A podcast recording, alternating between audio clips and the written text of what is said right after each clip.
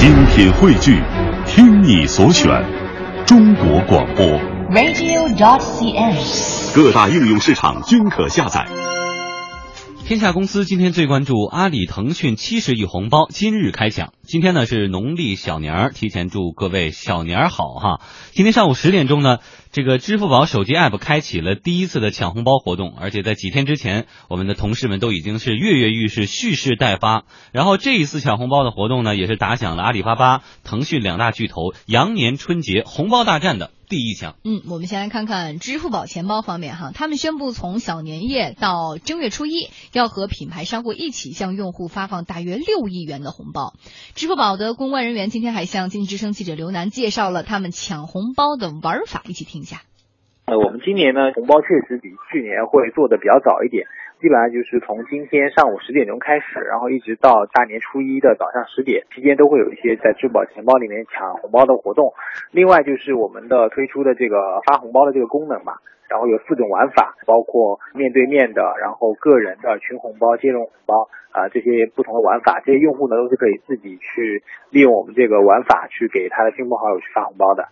而手机抢红包这招呢，最早是人家腾讯公司通过微信来做的，他们自然呢也不会示弱。腾讯公司发言人张军透露，从二月十二号到二月十八号，他们将通过微信发放价值超过七十亿元的红包。而且今年腾讯微信抢红包是有新的玩法，明天晚上大家就可以开始尝试了。今年呢，就是大概有两类玩法，一类就是个人红包，一类是摇红包。那个人红包呢，跟去年的玩法稍稍做了一些改进，改进的是说我们会把那红包直接放到了那个对话框下面的附件栏里面，那大家直接在对话框里面点击加号就可以看到红包的这个按钮，那所以这个应用起来会更加的快速和方便。第二个呢，就是说摇红包，摇红包是今年新增加的新内容，它这个是需要大家进到这个发现，然后点击发现到摇一摇这个界面里面去，那到这个界面之后，只要轻轻的摇动一下手机，那就可能就会可以抢到一个红包，那是基本上是这样的模式。那摇红包呢，分成几个步骤，第一个是在明天的。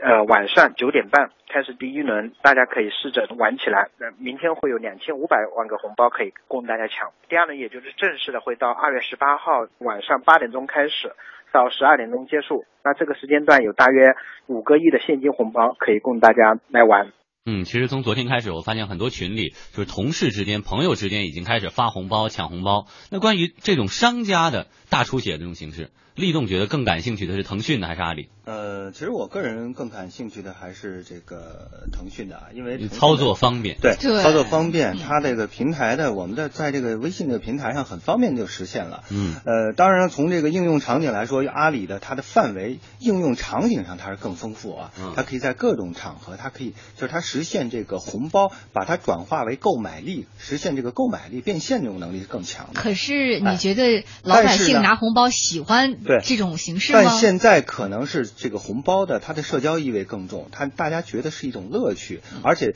你如果说对这种乐趣用更简单的、更痛快的方式给它能够诠释出来，我觉得大家就会接受这样的方式。就简单粗暴。就比如说在年会上一定要拿领导开玩笑，让让领导上去表演节目一样，在群里是不是领导应该大出血，然后给大家发发红包？我已经发现这种情况了，各个群里面一般都是这个群主啊，或者说某个领导啊，一般都是第一个要开始这个定向的，或者说给要要要要限时发出红包，而且额度要大。对，嗯，是这次我们也看到腾讯和阿里 PK 呢，呃，腾讯方面本身有自己的平台，有朋友圈啊，有微信，所以它的整个红包的产生呃到发出，呃其实很顺畅的一个过程。但是呢，阿里要想发红包，就要绕好几个道儿。绕好几个弯儿，又要填这个嗯又得而且他的做法很复杂。我真心觉得，我个人的一个一个一个哎感觉你今天哈，收获怎么样？呃，我我觉得阿里就是为了让我们打地鼠嘛，呃，戳了半天只戳回来一块钱，所以我觉得要把阿里卸载了。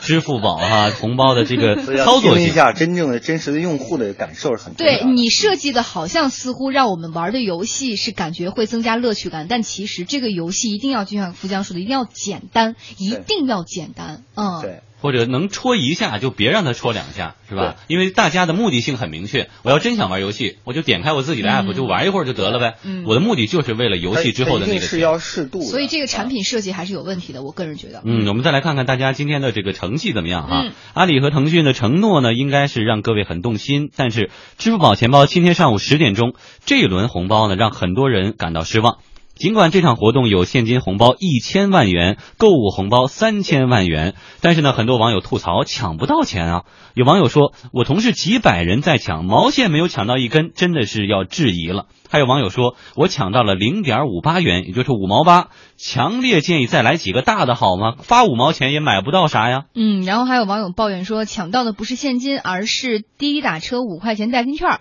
感觉呢就像是过年的时候，哎呀，亲戚给你一个红包，你特别高兴，然后哎呀想打开一看，结果发现里边是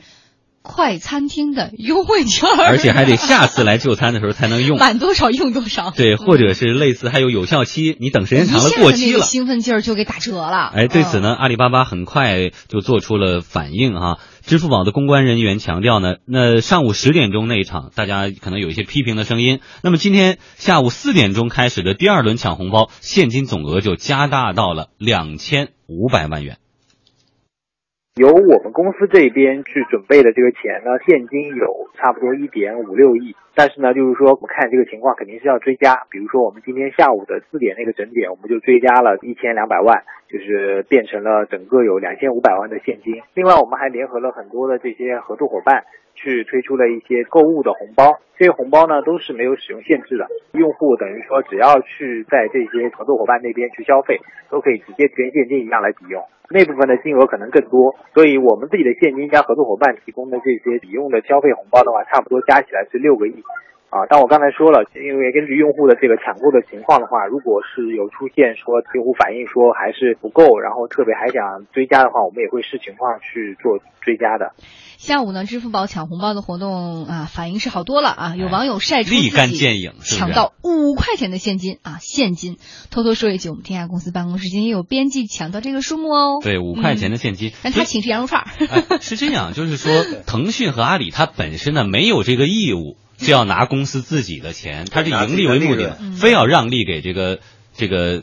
呃广大的用户。用户啊。但是他这么做的目的到底是什么？实际上他这样做的目的，撒钱要抢什么？对他撒钱当然不白撒了，嗯。撒钱的过程就是让你去熟悉这个移动支付啊，让你去让更多的人去绑定你的银行卡，哎。实际上更多就把你的银行卡给绑定之后，你说你抢那么多钱，你也不导到卡里，是吧？你抢了有什么用呢？嗯然后下一步是你对你的消费来说是要能产生作用的。当然，他现在现在想的是这样，但是目前来看的话，可能更多的是就红包、就红包、玩红包。现在还没有说更多的给它应用到那些也这个所谓的一些支付场景上去。可是我有一个疑问，你看我们之前腾讯的红包，他自己并没有掏钱，我只是给你搭了一个平台，搞了一个形式，你们自个儿往里充钱，自个儿玩去啊，玩的可嗨了，然后瞬间这个多少一张的银行卡就绑定绑定了但是这一次。阿里，我自个儿大吐血掏钱，自己六亿腾讯七十亿，就是说我往里扔钱